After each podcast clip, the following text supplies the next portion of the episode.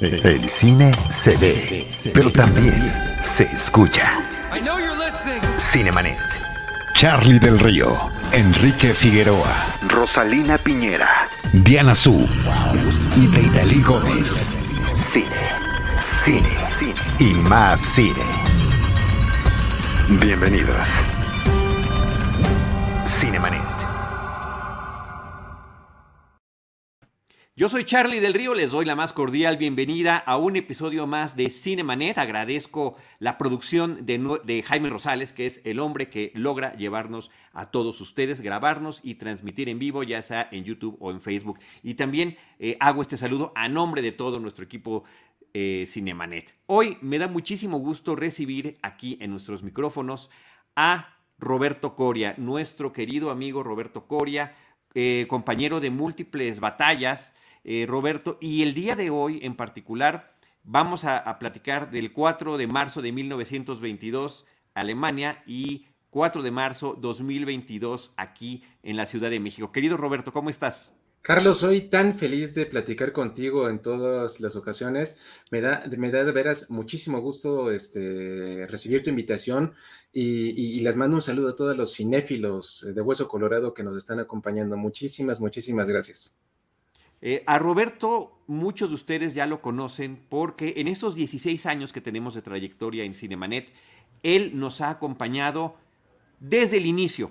Eh, por una parte, él y Lupita Gutiérrez tenían el programa Testigos del Crimen que nos acompañó en ese lanzamiento de Frecuencia Cero, insisto, hace poco más de 16 años, pero también Roberto y Lupita nos acompañaron en crossovers y en invitaciones a Cinemanet. Roberto en particular, desde el episodio número 5, Roberto, nos has estado acompañando. 5 y 6 porque hablábamos de las películas de King Kong, hablábamos de la del 33, de la de, los 70 y la que en aquel momento estaba recién estrenada de Peter Jackson. Este, pero para quienes no conozcan a Roberto, eh, les quiero mencionar que él es investigador en literatura y cine fantástico. Es autor y coautor de numerosas eh, obras eh, entre sus, de su autoría es, El hombre que fue Drácula, La noche que murió Poe y Reinfeldt, el apóstol de Drácula. Eh, coordina em, el, encuentro internacional, fue coordinador del encuentro internacional de narrativa gráfica Felices 80 Batman, porque Batman también es una de sus fascinaciones.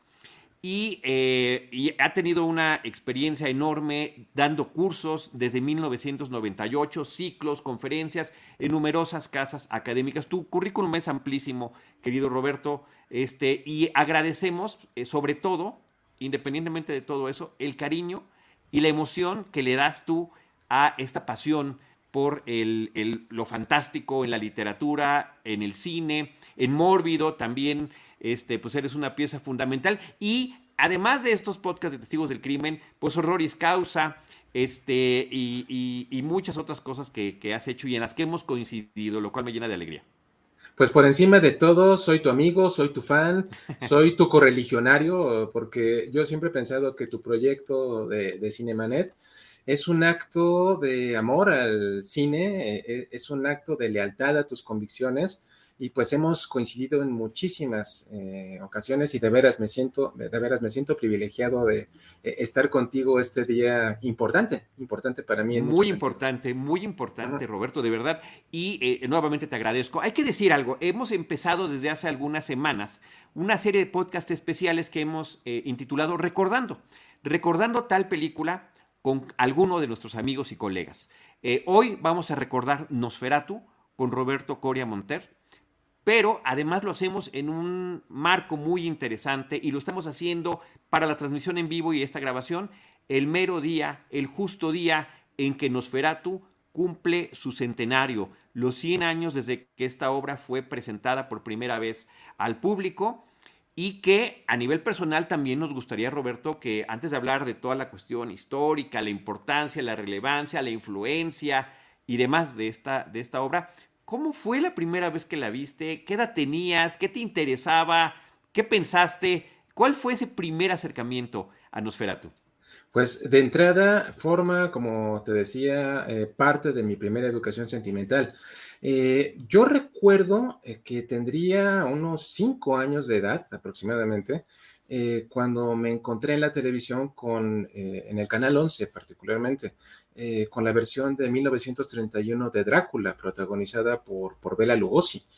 y, algo ocurrió en mi interior al, contemplar al, vampiro, temible para los hombres, fascinante para las mujeres. Me, encantó la, la historia. Poco tiempo después, yo creo que muy poco tiempo, mi madre me regaló eh, un libro, una versión ilustrada de Drácula. Ahí conocí la novela, fue, fue de mis eh, primeras lecturas conscientes, podríamos decirlo, decirlo así. Y eh, pues vaya, este, hubo una afinidad natural por, por el tema. Yo, yo, diría que ahí comenzó mi romance con los vampiros. Y, pues vaya, he, tenido el privilegio de que he podido llevarlo a mi vida adulta este, en más de una ocasión. Eh, pero bueno, ese fue eh, eh, el, acercamiento inicial porque no tengo perfectamente claro, pero debieron de haber pasado unos dos o tres años, o sea, tendría más o menos unos siete años de edad, cuando también en el Canal 11 pasaron Nosferatu. Y, me acuerdo que, decían que estaba basada en la novela de Bram Stoker, en Drácula. Eh, entonces, pues la vi, eh, me encontré con que era algo completamente diferente. Si bien, si bien coincidían en muchos aspectos, en muchas situaciones, era algo completamente diferente por lo que respecta a la representación del monstruo. Eh, y, encontré que era algo absolutamente fascinante. se encontraba en el extremo opuesto. Eh, mientras eh, el Drácula de Bela Lugosi, eh, con su cabello engominado, con su capa, con su frac, todo elegante, todo encantador, esos movimientos con las manos para hipnotizar a, sus víctimas, se oponía completamente a lo que estaba viendo. E, en este caso, el vampiro se llamaba Orlok, era un ser calvo, alto, pálido, con orejas puntiagudas, eh, con eh, garras eh, muy largas, con, incisivos, como si fuera un roedor. Y, vaya, o sea, me, encantó la película porque era algo diferente a, aquello que conocía. Y bueno, pues e, ese podría, podría ser tal vez el, primer acercamiento. Ya, ya luego vino la, muchos años después que comencé a dar clases eh, sobre, sobre el tema. qué, padres imágenes. Eh, eh, ya, ya pude hacer una lectura más profunda y, encontré valores que para mí, 100 años después de su, de su estreno, lo mantienen completamente vigente. Y vale la pena hacer aquí en este momento la precisión.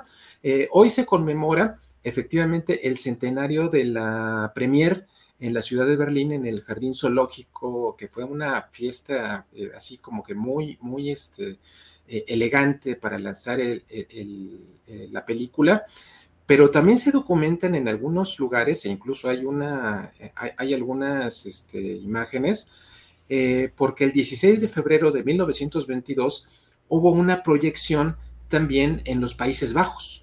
Y bueno, muchas personas consideran que ese es el, día, el día de la primera proyección de, Nosferatu, pero para mí siempre el 4 de marzo es la, fecha correcta porque pues vaya, fue la primera en el país donde se produjo la, película.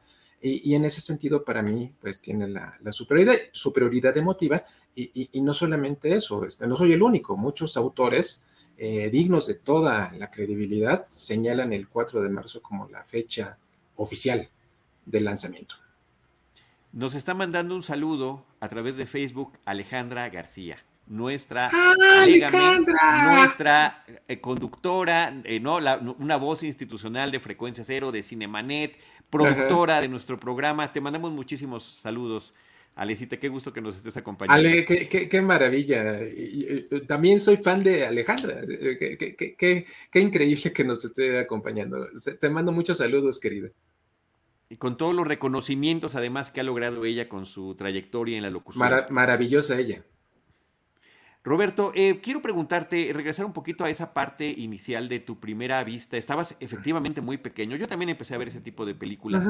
Eh, a, mí las de ciencia ficción y fantasía también. Desde muy chiquito recuerdo haberlas visto. Pero ¿qué tan difícil recuerdas que haya sido para ti eh, ponerte a ver una película muda?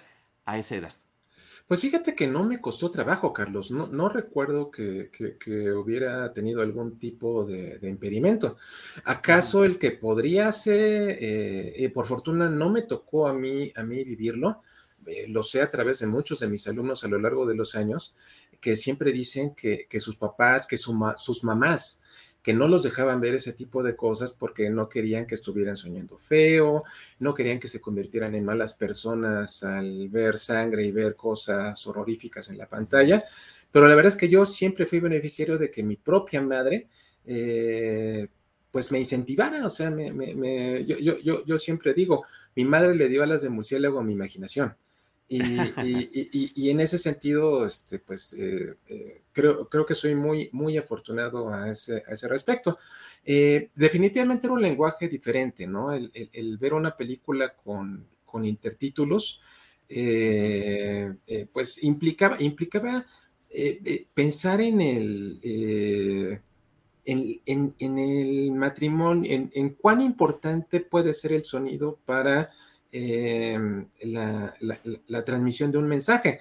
Pero en este caso, la música, la música este, que la acompañaba, pues emocionalmente te, hacía, te hacía parte del relato.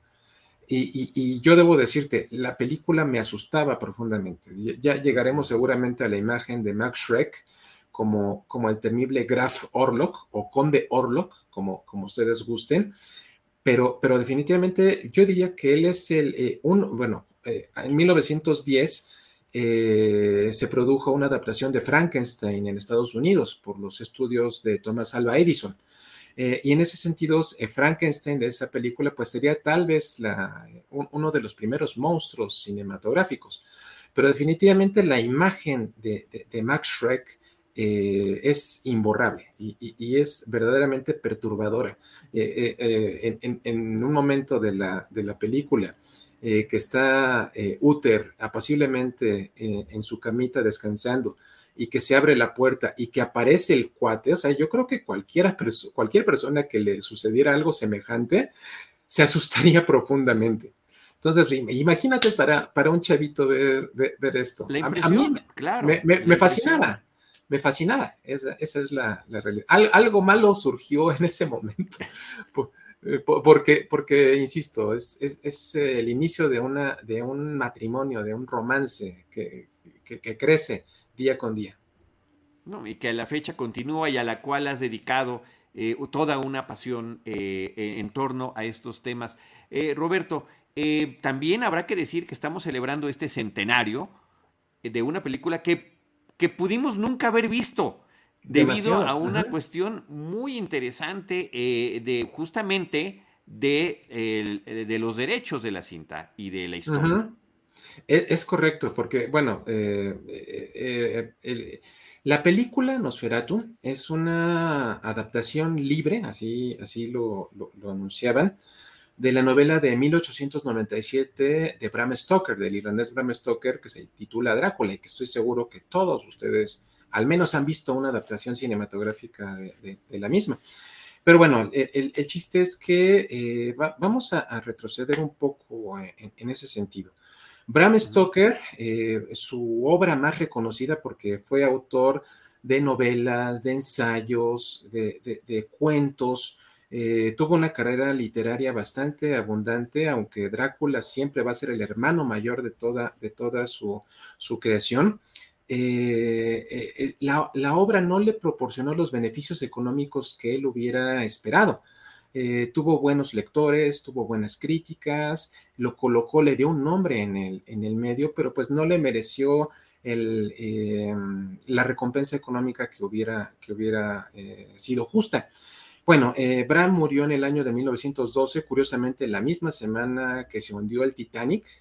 Eh, y bueno, eh, obviamente la heredera de todos sus, bienes, de todas sus creaciones, fue su esposa, la que fue su esposa, Florence Balcombe Stoker. bueno, el chiste es que, bueno, Florence, hay muchas este, historias sobre eh, la relación que tuvo, que tuvo con Bram.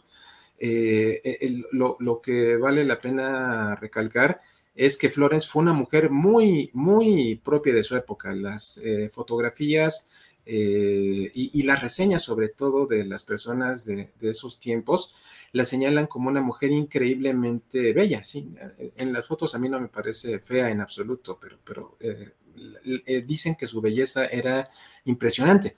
Una mujer acostumbrada a los lujos, acostumbrada, ah, ahí está Flores, acostumbrada a los privilegios, eh, eh, en la época que, Bram trabajó eh, como gerente del Teatro Lyceum en Inglaterra y, secretario particular del gran actor Henry Irving, quien yo digo el hombre que fue Drácula, conoció Florence todos los beneficios, o sea, se codeó con la crema innata del mundo cultural, político, social. de, su momento estaba muy acostumbrada a esa gran vida. Pero bueno, eh, después de que, de que murió Bram Stoker, bueno, antes, antes que todo, la, murió antes Henry Irving, el Teatro Lyceum que les daba de, comer se incendió y, pues bueno, ya tuvieron que eh, hacer cada vez más em, moderados sus gastos, eh, tuvieron que abandonar todos esos lujos que, te menciono y bueno, obviamente la, eh, eh, muerte de Bram fue, este, el significado de que tenía que iniciar una nueva época. Entonces, bueno, a partir de ahí comenzó Florence a, vivir, a, recibir la justa, eh, el justo este, pago de los derechos autorales de la obra de su esposo. pero bueno, llegó, llegó este, cuando murió Bram Stoker, Florence tenía 54 años. Eh, diez años después, eh, eh, Florence, que, vale la pena aquí decir que en Alemania, donde también se tradujo Drácula, es la obra, una de las obras literarias más traducidas en todo, en todo el mundo, más veces llevada al cine. Y, lo curioso es que en Alemania los editores como que hicieron arreglos ventajosos sobre, sobre los derechos de, de la obra de Drácula. Eso de entrada es importante porque de alguna manera eh, va creando una eh, animadversión eh, de Florence hacia, hacia todo lo que venía de Alemania. O sea, la verdad es que no la trataron, no la trataron muy bien. Entonces, en abril de 1922 le llega de manera anónima un sobre sin una carta, sin remitente, nada por el estilo, eh, y el chiste es que ese sobre contenía un programa de mano de una, eh, de una película que acababa de estrenarse en el eh, Jardín Zoológico de, Berlín, que se llamaba Nosferatu y que estaba basada en la obra de Bram Stoker. Entonces, inmediatamente ardió Troya. Este, o sea, dice, ¿cómo, cómo, rayos se hicieron esto? Ni siquiera me avisaron y mucho menos me, me, dieron ningún pago por la cuestión de los, de los derechos. Entonces, bueno, todo eso significó una, serie de dimes y diretas legales, legales en contra de la productora Prana Films. Ah, ahí está eh, eh, Prana Films. Ahorita podríamos llegar, llegar a eso. Y bueno, eh, la verdad es que yo siempre en, el medio legal en el que me moví durante tantos años, aprendí algo que debería de aplicarse en todos los aspectos de la vida. Más vale un mal arreglo que un buen pleito. Eh, y la cuestión es que los productores, eh, los eh, dueños de Prana Films, que, eran el, artista visual y ocultista Alvin Grau y Enrico Diekman, que era, que era este productor, pelearon, pelearon porque, porque Florence exigía pago, o sea, el que le pagaran, este, que, le dieran una participación. bueno, estos cuates, lejos de acceder a una conciliación, eh, siguieron con pleitos eh, y, bueno, las cosas eh, estaban a favor inevitablemente de Florence, con justa razón. Y, como no, e, esos cuates prefirieron declararse en quiebra, o sea, el estudio cerró, la que fue su primera película, fue primera y última, declararon el estudio en bancarrota y no le pagaron. y entonces el fallo de la corte, entonces, todas las películas, todas las eh, copias de Nosferatu debían de ser destruidas, debían de ser este, eh, eliminadas completamente. Entonces, por fortuna para, para nosotros, eh, muchas copias fugitivas, porque ya para ese momento ya habían alcanzado a llegar algunas a Inglaterra, algunas a Francia, algunas incluso a Estados Unidos. Eh, ya, ya, ya el vampiro ya había comenzado a, diseminarse como la enfermedad por todo, por todo el mundo. Y eh, pues bueno, gracias a esas películas sobrevivientes de, todo el dilema legal, es que nosotros podemos eh, estarle cantando el feliz cumpleaños a Nosferatu.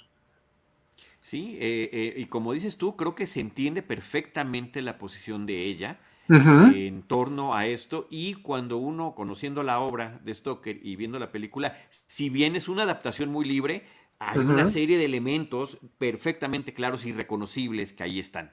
Eh, entonces, evidentemente era justo y la justicia, pues sí dio su fallo a favor, pero pues jamás recibió eh, pues, más que el reconocimiento del nombre, pero del nombre de su esposo, pero nunca el, dinero que hubiera merecido, ¿no? No, en, absoluto. Y fíjate, y fíjate que, lo que ah, em, eh, acalló un poco el malestar de, de Florence es que unos años después ella sí vendió los derechos para una adaptación en teatro eh, que escribió un hombre que se llama Hamilton Dean. Eh, y, que bueno, más adelante esa, esa adaptación teatral de, Drácula de Inglaterra va a ser llevada a Estados Unidos, va a tener un éxito impresionante y obviamente va a generar eh, como consecuencia la película que, todos conocemos con, con Bela Lugosi. Ahí sí le pagaron, le pagaron y le pagaron bien. Eh, eh, Florence murió, tenía 78 años cuando, cuando murió. Eh, y, lo curioso es que ella jamás, o sea, porque en muchos momentos le dijeron, no, pues vea la película. E incluso eso es para, para, el anecdotario. Ellen Terry, que era la, em, digamos, em, miembro más importante de la compañía de teatro de Henry Irving, eh, ya, eh, eh, poco tiempo después de, por, 1924, Ellen Terry la contactó, ya para ese momento era Dame Ellen Terry, o sea, ya, ya le habían este, dado su título nobiliario. Le, presentaron que estaba realizando un, bueno, que ella y otros nobles en Inglaterra estaban realizando eh, labor de rescate de películas este, poco conocidas y, le dijo que entre ellas se encontraba una adaptación de Drácula. Le dijo que si no la quería ver, ella se negó rotundamente. Eh, la película jamás fue proyectada en Inglaterra por, por eso.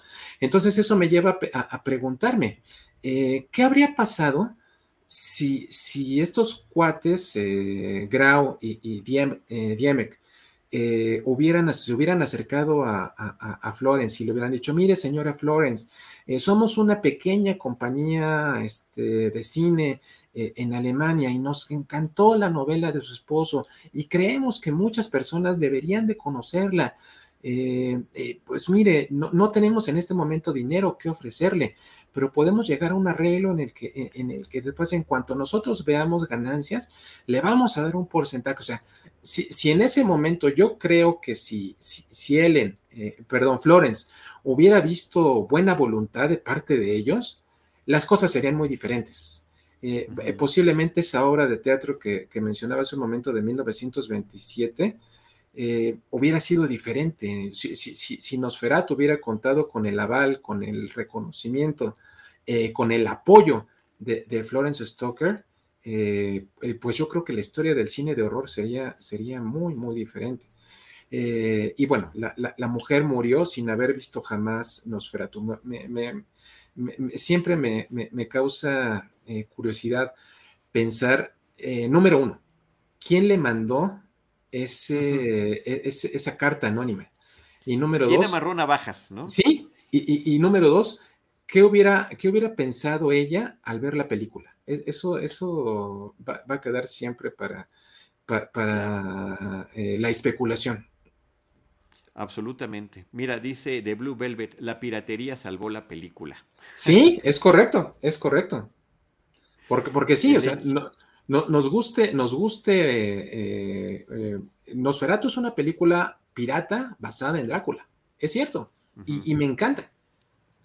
Es pirata en doble, claro, en, dos sentidos, eh, tanto por la fuente que utiliza sin reconocerlo, y el otro, pues que ya se había distribuido más allá de las fronteras, eh, donde ya no se pudo contener su presencia y efectivamente no se, aunque sí se destruyeron muchísimas copias, pues sobrevivieron algunas que son las que hacen que podamos, que podamos eh, reconocer este centenario el día de hoy. Eh, Roberto, em, hay que hablar de Murnau, del expresionismo alemán, de la forma en la que lleva él a la pantalla esta historia y cómo esta película termina convirtiéndose no, nada más en una cinta de culto, sino en un referente obligado en términos narrativos de lo que sigue siendo hoy en día el cine de horror. Definitivamente, y, es que es cierto, eh, porque yo, yo, yo, conozco algunas personas que han llegado a decir que eh, la película no vale la pena porque es eh, una adaptación ilegítima de Drácula, como si eso le restara, le restara, le restara mérito. Ahora en la época de la cancelación seguramente ya lo habrían cancelado a, a, Morneau por haber dirigido esta, esta película pero, pero es una cinta que brilla por méritos propios. O sea, vaya, eh, eh, si bien parte de, una fuente muy interesante y, digna de todo mi amor y todo mi respeto que es Drácula, la película logra despejar, eh, logra establecer toda una serie de códigos propios que la hacen merecedora de todo el, reconocimiento, o sea, de, entrada. Eh, bueno, antes de, irme a, eso, eh, me, mencionaba la cuestión de, sus artífices. Frederick, Wilhelm Murnau, uno, de los directores más representativos de la corriente expresionista en Alemania, eh, una, una, corriente artística, cultural, eh, que permeó pues a prácticamente todas las manifestaciones culturales. Eh, eh, esto estamos a finales del siglo XIX, principios del siglo XX, yo diría que las tres primeras décadas del siglo XX fueron muy expresionistas en ese sentido. un movimiento cultural que se, se erigía como una contraposición a todo el racionalismo, a todo lo, lógico, donde privilegiaban el sentimiento. Y, vale la pena pensar que para ese momento, eh, principios del siglo XX, concretamente a partir de la Primera Guerra Mundial en Alemania, pues no había una sensación demasiado optimista eh, en el ambiente, o sea, se, eh, una de las primeras crisis económicas eh, eh, que, vivió y, más fuertes que vivió la nación allá en Alemania, pues fueron como consecuencia de la Primera Guerra Mundial. la, guerra, como decía Bart Simpson, la única guerra buena es la guerra de las galaxias. Porque no, hay, no hay bandos ganadores, no hay, no, no hay perdedores, todo el mundo pierde en una guerra y, concretamente todos los estragos que generó la Primera Guerra Mundial para, Alemania fueron tremendos. O sea, eh, eh, eh, era, una sensación de desamparo, una, una sensación trágica. A, las personas les costaba trabajo que su dinero valiera para que pudieran comer. O sea, y, no me extraña, um, y, aquí ya me meto un poco en los terrenos de testigos del crimen. Eh, por cierto, le saludo a Lupita Gutiérrez si nos está viendo de, pura casualidad. No creo, está trabajando ahorita. Eh, eh, entre 1918 y 1924, los años previos y posteriores a la filmación y a la producción y filmación de Nosferatu, había un sujeto en Alemania, en Hannover, que se llamaba Fritz Harman e, e, el, carnicero de Hanover. Bueno, el cuate fue eh, sobrenombrado como carnicero, como vampiro, como hombre lobo le llegaban a decir. El punto es que este sujeto, junto con otro individuo que era, era, era su amante, eh, Hans Grant se llamaba, eh, mataban jóvenes homosexuales con la promesa de darles comida, de darles bebida, los mataban, los descuartizaban y, y la carne de ellos la vendían a la gente como si fuera carne de cerdo, carne, carne, ah, ahí está, el carnicero de Hanover. Y, bueno, la gente tenía verdaderamente necesidad de, pues de alimentarse. Entonces, eh, yo, creo que todo ese, ese ambiente permea muy bien en, eh, eh, todo lo que va a, englobar el movimiento, el movimiento expresionista. Y, bueno, regresando a, Fritz Lang, como te digo, uno, de los directores más conocidos, más renombrados de ese momento, la corriente expresionista fue increíblemente popular en, en este marco. Y bueno, el, chiste es que eh, Alvin Grau, que era, eh, ahí está el, conde Orlok, Alvin Grau, que era, que era un artista visual y era ocultista, por cierto, eh, él tenía dentro de los círculos ocultistas en, esos días, él tenía un grado y una presencia muy, muy importante. Él era un muy reconocido artista visual también.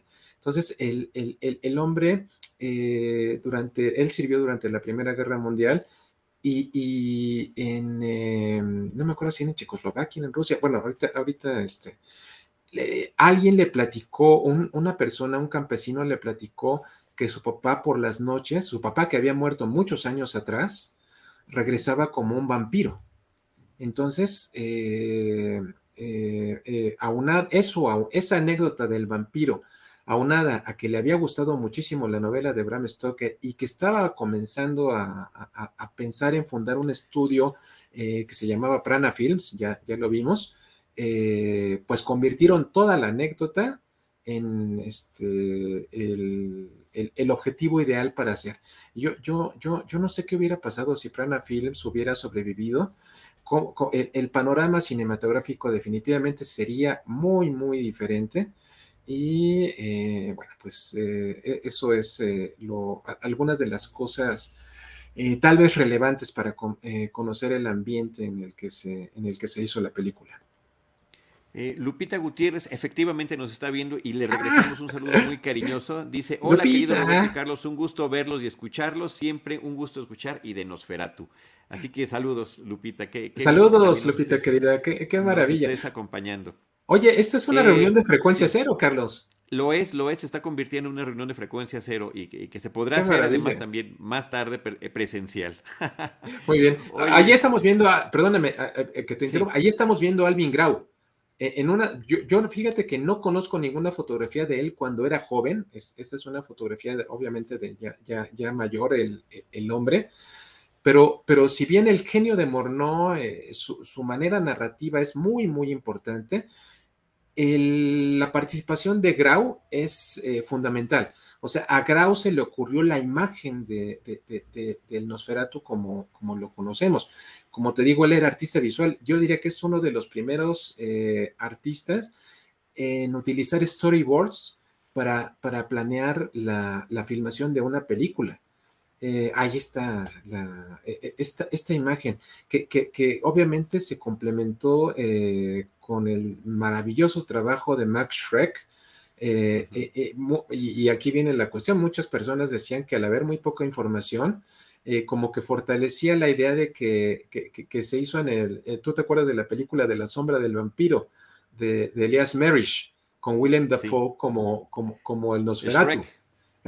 No, y, aquí en este caso, mucho, muchos decían que como no, no había, o sea, no había recuentos de que hubiera existido en realidad este hombre Max Schreck, eh, que, que, Morneau realmente lo que había hecho es conseguirse un auténtico vampiro para hacer su película. No, pero eh, eh, Max, ahí está Willem Dafoe. Sí, y, de, y, de, hecho Max Schreck era un actor muy reconocido en ese, en ese momento, si bien se, er, er, era un actor de método porque él trabajaba para la compañía de teatro de Max Reinhardt, era su auténtico apellido Max Shrek, o sea, su nombre verdadero Max Shrek, porque sí, sí, Shrek es eh, grito o, miedo, lo, llegan a traducir. Pero era un nombre que verdaderamente existió. Eh, si ustedes eh, tienen la curiosidad de, al ratito buscar en Google y, escriben Max Shrek, ahí lo van a ver cómo era el señor sin, sin maquillaje. Aquí, y, aquí viene la, la curiosidad. O sea, eh, ah, ahí está, gracias. Tú vas un paso adelante, Jaime, eso me, parece muy Jaime Rosales, sí, con las imágenes que nos está poniendo. Para gracias, quienes nada más nos escuchan en el video de YouTube y de Facebook de Cinemanet de este episodio, ahí están esas imágenes con las que nos está apoyando eh, Jaime Rosales a lo que nos está platicando Roberto Coria. Y, fíjate que, este, eh, que viene la, cuestión. Alvin Grau diseñó la imagen, es, es cierto pero ¿quién hizo físicamente el maquillaje? Porque no hay ningún crédito de maquillistas. Yo, yo digo que Max Schreck, al ser un actor de teatro, él mismo fue el que hizo su, maquillaje.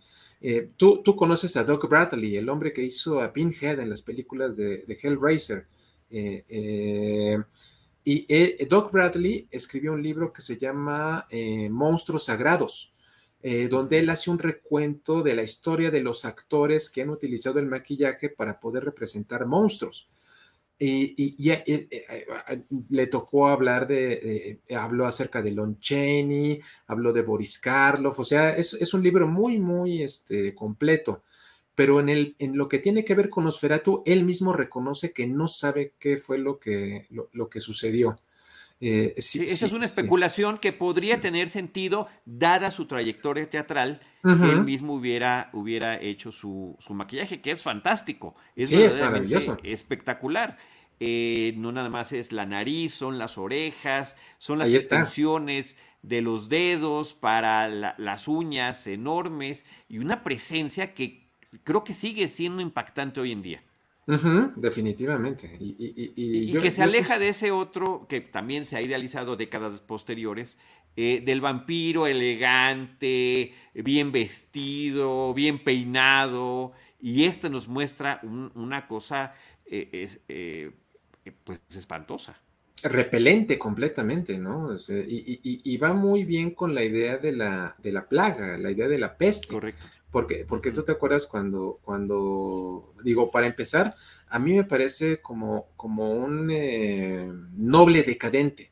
E, él, él, a diferencia del conde Drácula, no tiene a su séquito de gitanos que, le están ayudando, no tiene a sus tres novias este, en su castillo en Transilvania.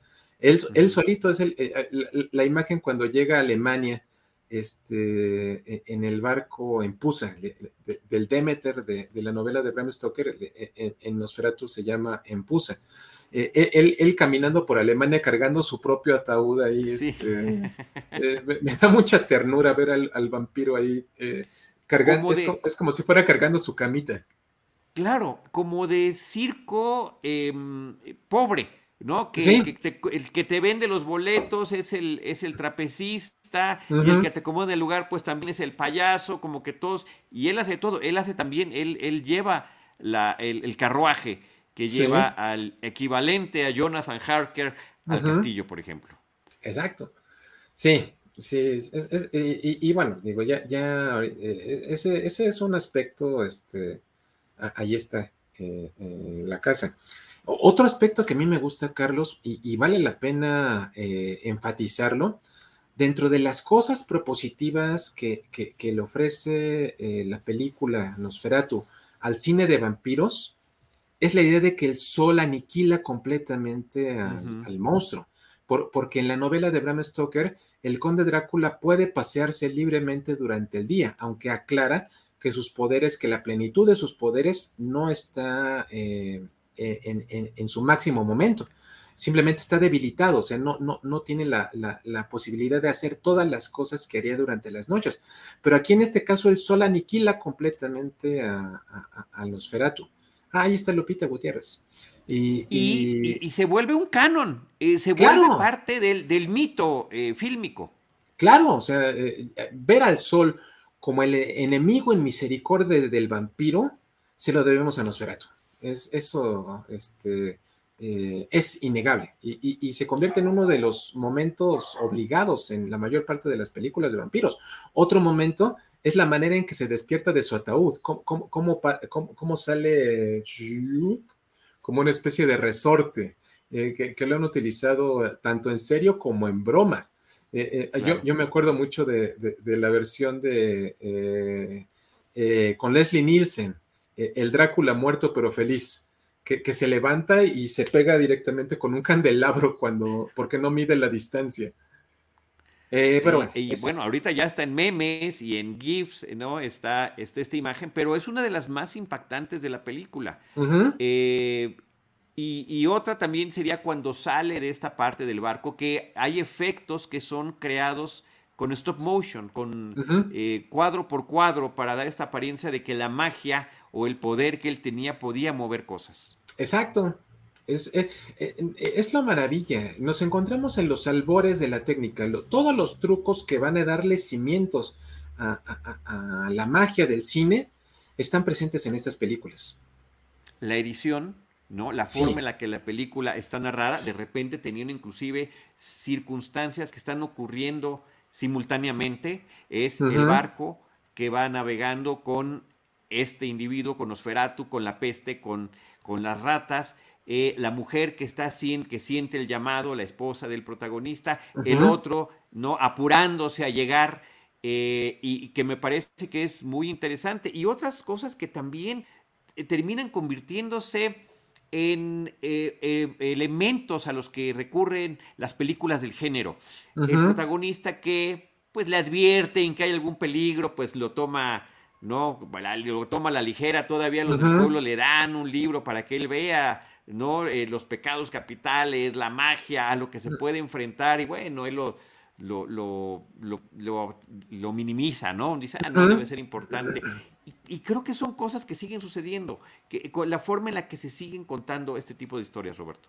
Y, fíjate, ahorita que, mencionas a Uther, al equivalente a Jonathan Harker, eh, seguramente eh, más de uno de ustedes lo sabe. Eh, Roman Polanski, cuando filmó La Danza de los Vampiros, toda la imagen de Roman Polanski en, su película es la de Uther. E, es, su homenaje de Polanski en Nosferatu. E, échale un ojo ahora que, se reencuentren con, La Danza de los Vampiros. Ahí está presente también una, pequeña, una pequeña parte de Nosferatu. Ahora, la historia, como decíamos, es muy similar a la de, a la de Bram Stoker. Es el, individuo que lo mandan de su compañía para que visite en Transilvania a un conde que quiere comprar eh, una propiedad, en este caso en Alemania, que es el país de, donde viene y donde se ubica la historia, y que conoce a este conde eh, y queda afectado, y también la atracción del conde por la esposa de este sujeto, de Uther que, me da mucha risa. Este, yo, diría que es un momento de eh, comedia, un, pequeño chascarrillo de, el guion de eh, eh, Henry Galín, el, autor del guion, cuando, está viendo la foto de Ellen, de, la, esposa de Uther, que, y, la, la, observa y voltea a verle le dice, y se ve el intertítulo, su esposa tiene un cuello hermoso o algo por el estilo. sí, fabuloso, fabuloso. Y hay, mucha broma de ese tipo. Cuando lo mandan a la misión, le, dicen, este, esto te va a costar sudor y sangre. Y sangre. Sí, pero yo lo voy a hacer. Sudor y sangre te va a costar este, este trabajo. Pero él va con mucho entusiasmo y también está, por supuesto, em, eh, exageradas las reacciones como para que podamos entender, pues eh, son los albores del cine, estamos hablando de cine silente, eh, pero tenemos que ver esa transición que vive el personaje, de ser este hombre alegre, que cada mañana se levanta como resorte, eh, y, que va, y cómo va cambiando, cómo se va trastocando a partir de este contacto que tiene Ahí con, está él. con el equivalente a Drácula, que en este caso es Orlok, el conde Orlok. Exacto, y, todo el ensamble actoral, obviamente, eh, mayormente actores de teatro, porque incluso eh, la esposa de Max Schreck, del Nosferatu, tiene una muy pequeñita participación en la, en la película, cuando, están atendiendo a Uther en un hospital. Eh, una, una, de las enfermeras es la esposa de Max Schreck. A mí esta me, da la, me da la impresión como que estaba visitando a su esposo en el, en el set eh, y, Morno le debe de haber dicho, oiga, nos hace falta alguien que salga de enfermera. No, pues yo puedo salir. Entonces ya, se, metió ahí. Pero, pero fíjate, aquí, aquí valdría la pena, valdría la pena mencionar. Ay, muchísimas gracias, querido. Valdría la pena mencionar, porque, porque Nosferatu rompe en muchas maneras todos los moldes del cine expresionista hasta, hasta ese momento. Hay efectivamente escenas filmadas en estudio, pero la película opta por salirse a locaciones. Eh, hay muchos momentos que están realizados en, exteriores. Eh, concretamente, eh, el castillo Orlok es el famoso castillo, el castillo Orava en, Eslovaquia. Y, si tú te acuerdas cuando hicimos nuestro capítulo que me invitaste para platicar del Drácula de la BBC hace, hace unos años, hace un par de años, el mismo castillo donde, donde filmaron los exteriores de, de la serie de la BBC, eh, es el, famoso castillo de Orava. Entonces, eh, eso es lo, para este, obviamente mucho, mucho de eso lo, hicieron para economizar, o sea, porque hay, que pensar, insisto, que la, situación económica en ese momento no era la mejor del mundo, no tenían eh, demasiados recursos para poder despilfarrarlos en estudios, en, por eso la, la, idea de las locaciones fue eh, completamente este, eh, eh, ventajosa. Yo, estoy aquí tratando de leer lo que... Lo que... Te, lo, leo, nos está escribiendo nuestra querida Rosalina Piñera. Celebra Rosalina. felicidades, felicidades por esta emisión. Por favor, que nuestro querido y admirado Roberto Coria hable de los mitos y leyendas alrededor de la película. Abrazo afectuoso. Muchas gracias, Rosalina. Ya algunos... Gracias, querida Rosalina. Augustín Calmet, maestro Coria, un saludo vampírico. Ah, querido Miguel, qué, gusto este, eh, verte. De, hecho, precisamente en la tarde voy a reunirme con Miguel y con César Mancilla en una fiesta de cumpleaños internacional a Nosferatu, eh, eh, en su podcast El síndrome Renfield. eso será, hoy, hoy, es un día completamente vampírico para, para mí bueno, y además extraordinariamente justificado y por eso el gusto y el honor que, podamos estar platicando contigo. Bueno, estabas hablando de estas situaciones en las que eh, eh, por una cuestión de producción de recursos deciden utilizar locaciones, deciden también hacer algunas tomas mm, de día que se supone que son de noche, y hay un tratamiento de la película para que se vea de otra, de otra forma, ¿no? Que, el público eh, trate de entender que lo que está viendo es en la noche y está el uso formidable de las sombras. No nada más es genial y que lo hemos comentado el eh, maquillaje que utiliza Max Schreck para este personaje, sino cómo la sombra de ese personaje es fundamental, eh, sobre todo en los momentos eh, cumbres de la película, ¿no? En el clímax de la cinta, hacia ese final, cuando él se va acercando a la habitación de la esposa de Uther eh, y, lo único que vemos es la sombra, pero perfectamente delineada y además se ve en una dimensión mucho mayor de, la que tiene. Vaya, es, e, e, ese es uno de los aspectos que caracteriza al cine expresionismo, el, cine expresionista. Yo diría que ese es alguno de, de, sus momentos más eh, importantes. Eh, estas sombras, estos contrastes dramáticos, estas formas, bueno, y, eso es más notable ahí está la, sombra.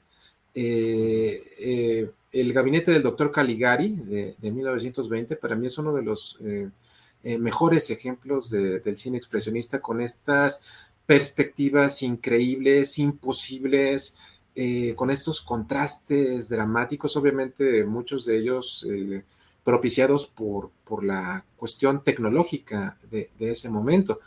Pero, pero vaya, todo esto eh, le da un eh, em, aire completamente distintivo. Ahí está el gabinete del doctor Caligari, completamente distintivo. O sea, vaya, yo no podría entender un cine eh, como el de Tim Burton si no fuera por el expresionismo. Absolutamente. Y él mismo lo ha reconocido y está claro desde sus primeras obras y la línea que él tiene. Natalie Blackloyd también manda saludos y felicidades. Eh, Mel Salazar, aquí nuevamente disfrutando con ustedes estos episodios, recordando películas en Cinemanet. Muchísimas gracias, Mel. Qué padre que nuevamente nos estés acompañando. Por cierto, si bien la película Nosferatu no está en ninguna plataforma eh, de las de streaming que tenemos, sí hay varias versiones disponibles de manera gratuita a través de YouTube. Inclusive al ratito ponemos un link que nos mandó Roberto Coria de una versión que cuenta con los intertítulos en inglés y los subtítulos en español. Sí, eso es una muy buena. Y además, fíjate que esa versión que te mandé, Carlos, a mí me gusta muchísimo. Eh, eh, la música original de Hans Erdmann, eh, yo, yo no tengo la, mm, certeza de haberla visto o haberla escuchado en alguna ocasión. he, visto diferentes versiones a lo largo de los, de los años ya no sé cuál es la, música original, eso es la, eh, algo que se ha perdido en las brumas del tiempo, pero la versión que te mandé concretamente eh, utiliza una partitura que hizo un ensamble que se llama The Silent Orchestra, eh, por allá del año 2000, si, si, no me equivoco. Y, es, un, es, una partitura poderosa, vaya, véanla por favor, si, si no la ven en eh, con el beneficio de la tecnología en, eh, YouTube, hoy en la noche eh, TV UNAM la va a pasar a eso de las 10 de la noche. Este, no, no, no sé qué versión vayan a, tratar. Ah, ahí está. insisto, con Rosalina. Jaime, va rapidísimo. Eso, eso ah, ahí está Rosalina. Rosalina Piñera, es Rosalina. y bueno, Jaime nos, nos Gracias, pone en la pantalla. Hoy pasará Nosferatu a las 22 horas por TV UNAM en tiempo de Filmoteca. No, Así es. Por Gracias, que Rosalina. También esa oportunidad, pero también para quienes nos escuchen después, si ya se pasó este día y no están en México, también está esta versión en YouTube que vamos a poner en cuanto acabemos el programa del día de hoy. Eh, mencionábamos em, el, tema de la influencia que ha tenido la película de Nosferatu. Eh, y, bueno, en la propia película Drácula's Bram Stoker o, Drácula de Bram Stoker que hace Coppola, creo que también hay tiene sus propios homenajes. La forma en la que se levanta Drácula es la forma en la que se levanta nuestro Nosferatu. Esta escena cuando eh, Jonathan Harker se corta y cómo inmediatamente acude eh, Drácula a chupar la mano, pues también sucede en esta película de Nosferatu original. No, hay una serie, no nada más es el, es el reconocimiento a la obra original de Stoker, sino también a esta versión. De acuerdo, o la, sombra, por ejemplo, la sombra del conde Drácula Gary Oldman, este, es completamente un homenaje a, a, Nosferatu. O sea, y, efectivamente es una película que se ha convertido, como te digo, por méritos propios en una gran influencia de la cultura contemporánea. Y, es una película que a, mí en lo personal, eh, si mal no recuerdo tú, ustedes hicieron en algún, en algún momento, Carlos, un programa sobre remakes, sobre, sobre remakes buenos. Sí. Eh, y, yo diría que, que, que, ah, ahí está la sombra. Eh, yo, diría que el remake de Werner Herzog de 1979 con Klaus Kinski es un gran remake. Es, e, el, remake, eh, para mí, el buen remake funciona cuando tiene algo que ofrecerle a la historia. Eh, cuando aporta. Y, en este caso, sí, cuando aporta. Y en este caso, el Nosferatu de Klaus Kinski, completamente melancólico, solitario. Ahí está Isabella Gianni eh, bellísima la, mujer. Eh, es definitivamente, eh, vale, vale tanto la pena ver el, remake. Y, respecto a su, a su presencia, ¿se acuerdan de que en 1979 también, para la televisión, Top Hopper hizo una versión de La hora del vampiro de Stephen King, de Salem Slot? y, lo curioso es que en la novela Stephen King Kurt Barlow, que, es el vampiro, es un cuate perfectamente intelectual, estructurado. A, sus perseguidores, a los cazadores de vampiros, les deja una carta impecable, donde inclusive les hace burla que los vampiros ya eran viejos cuando ese club de comedores de pan y bebedores de vino era joven habla, de los albores de, la religión cristiana. Eh, pero él, eh, eh, Top Hopper decidió dejarlo todo eso a un lado. ¿Y qué fue lo que nos puso? A, un Osferatu, que no hablaba, que solamente gruñía. Lo personificaba un actor que se llama Reggie Adler. No, sé si todavía viva el nombre. Este, pero, pero está, está presente ahí. en los 90, eh, eh, un juego de rol como es Vampiro la Mascarada, eh, un juego de, White Wolf, le da el nombre a todo un clan de vampiros como Nosferatu. Y, lo irónico, la palabra Nosferatu, si tú consultas un diccionario de Hungría, de, esas regiones, la palabra no existe. La, palabra Nosferatu se la debemos a Bram Stoker, eh, porque e, él, dentro de las fuentes de documentación que tuvo para, para darle cimiento a, Drácula, eh, se encontraba un libro que se llamaba La Tierra más allá del bosque, eh, de una autora que se llama Emily Girard, un, libro de 1858. Bueno, e, el punto es que ahí sí describe unas presencias que se, así se llamaban Nesufur Atu. Nesufur-Atu. Eh, pero Bram Stoker dijo, no, pues Nosferatu suena, no, sé si lo hizo de manera consciente, no sé si fue un error, no sé si entendió mal, no sé, no sé si los editores este, no entendieron lo que él había escrito y, dije, no, pues vamos a poner Nosferatu. El punto es que suena muy bien. O sea, eh, eh, la parte donde, donde Van Helsing le, le, dice a la cofradía de cazadores de vampiros, el Nosferatu no muere como la avispa cuando pica una vez eh, ya esa palabra es maravillosa. Eh, es, el, es, el título perfecto no solamente de una película, sino de una criatura que va a tener vidas eh, inagotables a partir de ese momento. Odramef Palancares nos pone un comentario que dice, lo que el vampiro siempre debió ser, un ser aterrador sediento de vida ajena. Saludos a todos. Bien, muchas gracias. Y Rosalina Piñera dice, y de las influencias de las sombras, Vampir 1932. De Carl Dreyer. Theodore Dreyer. De acuerdo, de acuerdo.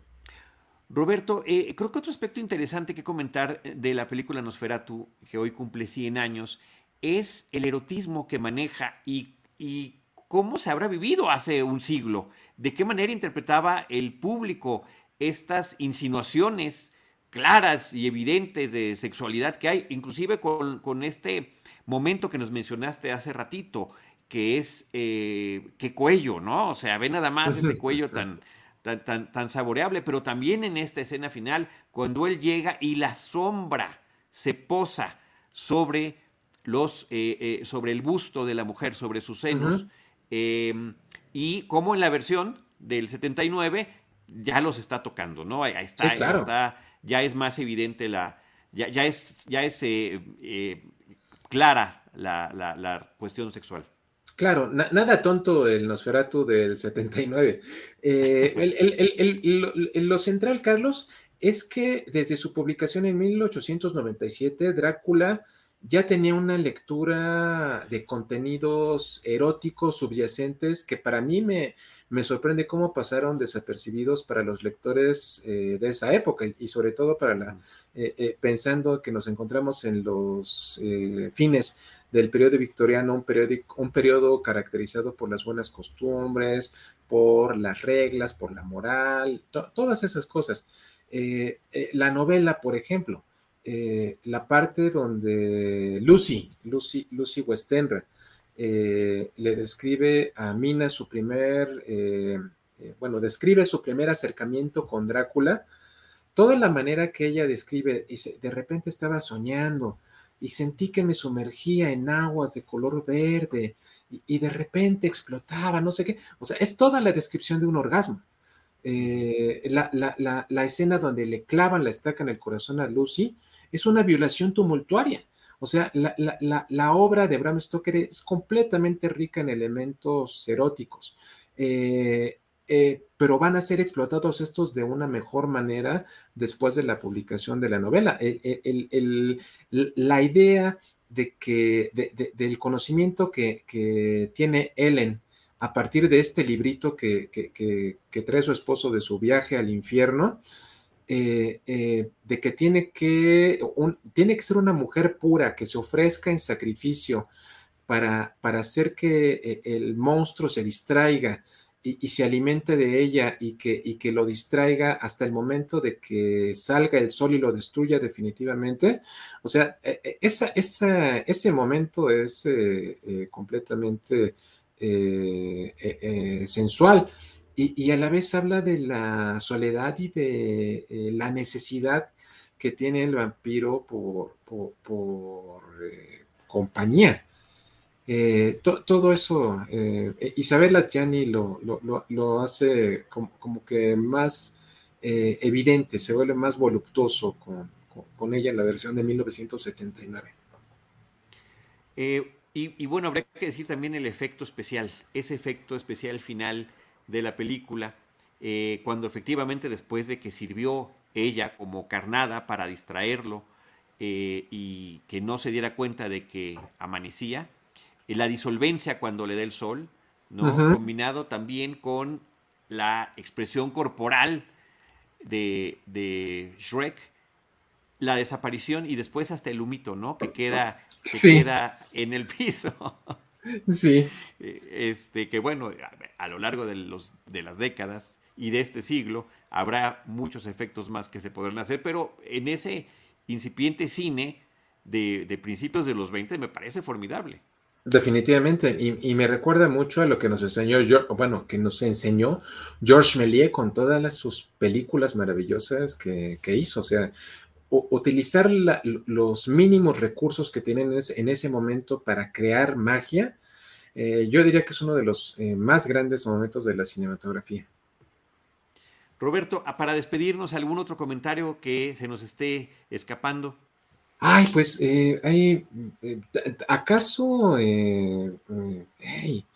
Bueno, Max Shrek, o sea, en Batman regresa de Tim Burton, Christopher Walken se llama Max Shrek. Viene una nueva versión de Nosferatu dirigida por Robert Eggers, el, director de La Bruja y, de El Faro. Yo le tengo muchas expectativas. Eggers, Eggers ha demostrado que es un director muy, muy solvente y que puede hacer algo, algo muy bueno con, con Nosferatu. Eh, también en YouTube, ahí está, gracias querido. En, YouTube eh, seguramente podrán encontrar una, un, pequeño cortometraje de 2005, si mal no recuerdo, de un cineasta brasileño que se llama Ale Camargo. Eh, se llama A Noite do Vampiro, La Noche del Vampiro es increíblemente divertido. Eh, si, pueden encontrarlo en YouTube, no, no van a, dejar de reír como, como yo lo hice e, en, su momento. Y pues bueno, eh, eh, solamente agradecerte, Carlos, porque, porque efectivamente empezar el día y, avanzar platicando de una de tus películas más, más queridas, pues es motivo de toda, de toda la gratitud. ¿acaso, digo, ya, ya en términos ya de, comercial descarado, em, y, siguiendo cronológicamente la situación, el próximo día 15 de marzo voy, voy a dar un curso virtual en eh, un lugar que se llama Fábrica de Historias, eh, que se llama precisamente hashtag Nosferatu 100. Eh, ahí, voy a platicar de, de todas las eh, todo, todo, es, como un curso, eh, quienes han tomado mis cursos de vampiros, este es algo como que especializado específicamente en, en, Nosferatu. nos va a acompañar precisamente Natalia Carillo o Natalie Blackloyd, que hace, que hace ratito estaba eh, saludándonos. Ella, yo diría que es nuestra gran especialista en John Polidori, el autor del vampiro. una, historia a, la que el cine de vampiros le debe, le debe muchísimo. Y, bueno, e, ella, nos va a platicar acerca de todas estas. Eh, ¿Es correcto eh, pensar eh, o decirnos Feratu como sinónimo de vampiro? Ya, ya, ya lo platicaremos. Y, también Luisa Iglesias Arvide, que, es también una, una, enamorada de toda la cultura nocturna y, conductora del primer noticiario de Imer Noticias. Eso será. Y, bueno, y eso será el 15, a partir del 15 de, marzo. Y ya, ya en mis redes sociales estaré Ah, tú, tú, ya, me has hecho el favor de, ayudar, eh, eh, de contribuir a la difusión, querido Carlos, y muchísimas gracias. Eh, también el 26 de marzo, este, sí es un evento completamente gratuito, están las jornadas, las séptimas jornadas de literatura de horror en la Feria del Libro del Palacio de Minería, que por segundo año serán virtuales y están dedicadas a, eh, eh, en la sesión del 26 de marzo va a estar dedicada a Drácula eh, en, su 125 aniversario. me, acompañaré a mi amigo Vicente Quirarte, va a estar Aurora Piñeiro de la, del Colegio de Letras Inglesas de la Facultad de Filosofía y Luisa Iglesias Arvide también vamos a estar platicando acerca de, Drácula. Y el día 3 eh, de marzo, 3 de abril, perdón, 3 de abril, que es la clausura de la Feria del Libro de Minería, eh, vamos a tener una, mesa dentro de las jornadas de literatura de horror que se llama eh, Anosferatu en su centenario o algo por el estilo. Le puse. Bueno, el punto es que eh, va, a estar muy, va a estar muy interesante. Va, va, a estar Natalia también, está Natalia Carillo otra vez, Natalia Blackloyd. va, nos va a acompañar Hugo Villa, que es director de la Filmoteca de la UNAM y, que Hugo tiene la, la eh, curiosidad de que es abogado, pero un abogado especializado en derechos de autor. Eh, también nos va a acompañar Pablo Guisa, el director de, Mórbido, Abraham Castillo, el programador de Mórbido, y bueno, eso, es, eso será el, domingo 3 de abril. Ya, ya estaré eh, publicando detalles en, mis redes sociales. Arroba R Coria Monter es eh, la cuenta de Twitter de Roberto Coria. Ahí pueden eh, consultar toda esta información. Nosotros también, como bien decía Roberto hace un ratito, ya también le dimos retweet en la cuenta de Cinemanet. Ahí pueden ver los datos del curso, seguirlo a él para todos estos eventos que van a pasar. Y déjame leer los, los, últimos comentarios, Roberto. Agustín Calmet dice, el 15 de marzo sería la fecha de estreno en cines de la película Nosferatu. Así que el curso también arranca en una fecha histórica. Y es correcto, David, David Ortiz Celestino dice abrazo a mi querido y admirado Roberto Coria. Querido David, muchísimas gracias. También saludos y abrazos para ti. Roberto, pues una misión más cumplida aquí en Cinemanet. Gracias por acompañarnos hoy recordando Nosferatu con Roberto Coria. Qué gusto haberte tenido. Eh, no, no lo digo aquí abiertamente cuándo, pero próximamente regresarás eh, como lo hace James Bond después de cada película. Este, Roberto Coria regresará. Eh, tendremos algún tema importante en dos, tres semanas. Ahí vamos viendo cómo nos acomodamos para la siguiente misión que te, que te queremos encomendar para que nos acompañes, sobre todo dándole continuidad a una serie de programas que hemos hecho a lo largo ya de los lustros en podcast. Me parece muy bien. Tú sabes que yo siempre estoy dispuesto, querido Carlos, y siempre de manera feliz. De acuerdo. Muchas gracias a todos los que nos acompañaron en la transmisión en vivo. Eh, gracias a quienes nos están escuchando también a través de las diferentes plataformas para escuchar podcast. Eh, Roberto Coria, a Robert Coria Monter, todo nuestro agradecimiento. Gracias a Jaime Rosales por la precisión de acompañarnos con imágenes a lo largo de la charla. gracias y aplausos. Y yo les recuerdo que nosotros les estaremos esperando en nuestro próximo episodio con Cine, Cine y más cine. Bien. Esto fue Cinemanet con Charlie del Río, Enrique Figueroa, Rosalina Piñera, Diana Su y Teitali Gómez. El cine se ve, pero también se escucha. Más cine.